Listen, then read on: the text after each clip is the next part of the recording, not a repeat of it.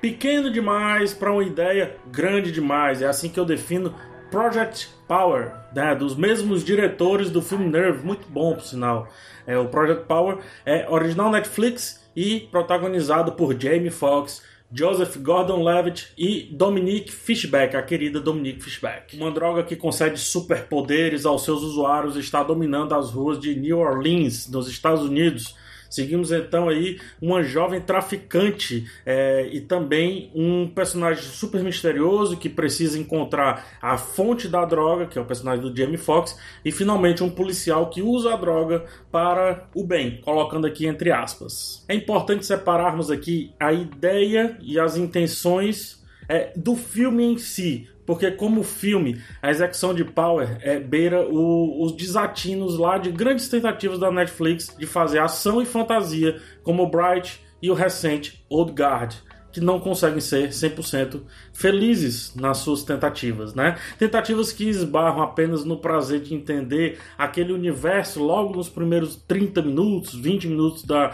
do filme e nada mais. Infelizmente, nada mais. Por outro lado, a dupla de diretores Henry Just e o Ariel Schumann, eles entregam muito bem as cenas de ação. Apesar de aquém é, de filmes que carregam mais realismo nas coreografias de luta, a ação do Power, ele habita a partir do exagero, que combina ali com a sua proposta de fantasia, mesmo que ainda pertença a um mundo real, de certa forma real. Os diretores enganam bem o nosso cérebro, eles cortam um pouquinho antes do golpe final, deixam a impressão de completude da ação e, quando necessário, utilizam elementos do cenário para esconder algum defeito que essa ação mais exagerada, mais estapafúrdia possa despertar. Como, por exemplo, quando filma tudo de dentro de uma bolha de vidro, né? nos deixando ver apenas o essencial para a gente entender, e aí o nosso cérebro acaba complementando, né? ou melhor, completando a ação em si. Outra coisa que a dupla de diretores faz muito bem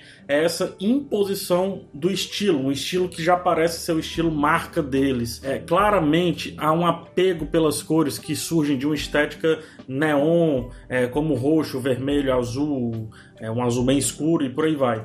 Em Nerve, né, a estética ganha o filme, pois lá há mais uma questão futurista. E aqui, apesar de não ganhar o filme, porque a proposta é diferente, dá nas entrelinhas a sensação básica de perceber que é um filme estiloso. E estiloso no sentido de modernidade dessa palavra. O Drive, que é um filmaço, é um outro, de, é um outro desses que apresenta esse estilo, essa pegada. Assim como a recente série Boca a Boca, brasileira, que está na Netflix, dentre outros títulos aí. É, eu adoro e eu acredito que comunica bem para um público mais jovem e deixa, como eu disse, o filme é, estiloso, bacana de assistir. A fotografia, em termos de planos, é, não fica por baixo disso, não.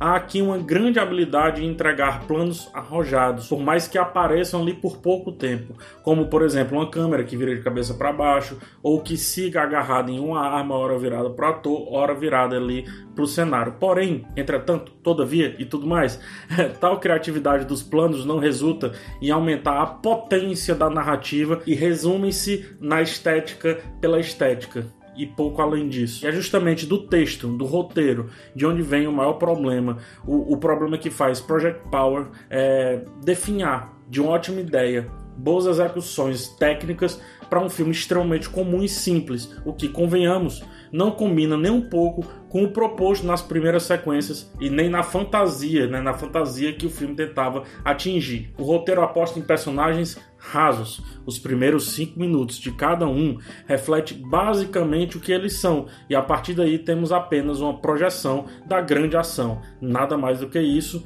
os personagens acabam não evoluindo. Básicos, os personagens são é, exatamente como, entre aspas, deveriam ser, que não adiciona absolutamente nada de novo nos atos seguintes do filme, deixando principalmente o, o, o ato final muito fraco, muito clichê e pequeno demais de novo para proposta inicial. É isso que chamam de personagens caricatos, né? um personagem que tem sua principal característica colocada à frente e nenhuma outra característica sendo explorada sob outras vertentes, sobre outros, sob outros olhares. Veja o personagem, por exemplo, do Rodrigo Santoro e apenas tente não é, esperar a risada clássica de um vilão. Veja também o personagem do Jamie Foxx e do Joseph, Joseph Gordon-Levitt. Espere algo diferente saindo deles e da relação entre eles e fale miseravelmente. Power definitivamente não tem roteiro.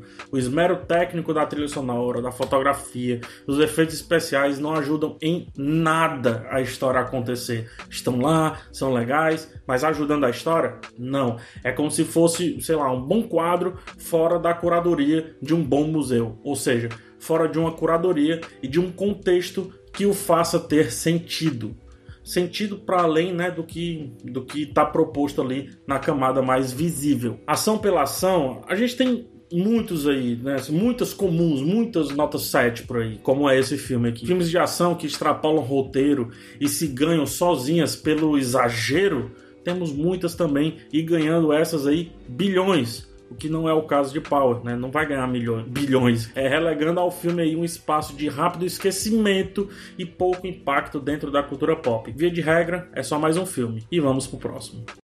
É isso, gente. Se gostou do vídeo, já sabe, larga aquele dedão no like. Se não, dá dislike, que funciona também. Se não for inscrito, se inscreve no canal, deixa comentário, salva, compartilha e tudo mais. Nos vemos num próximo vídeo e tchau.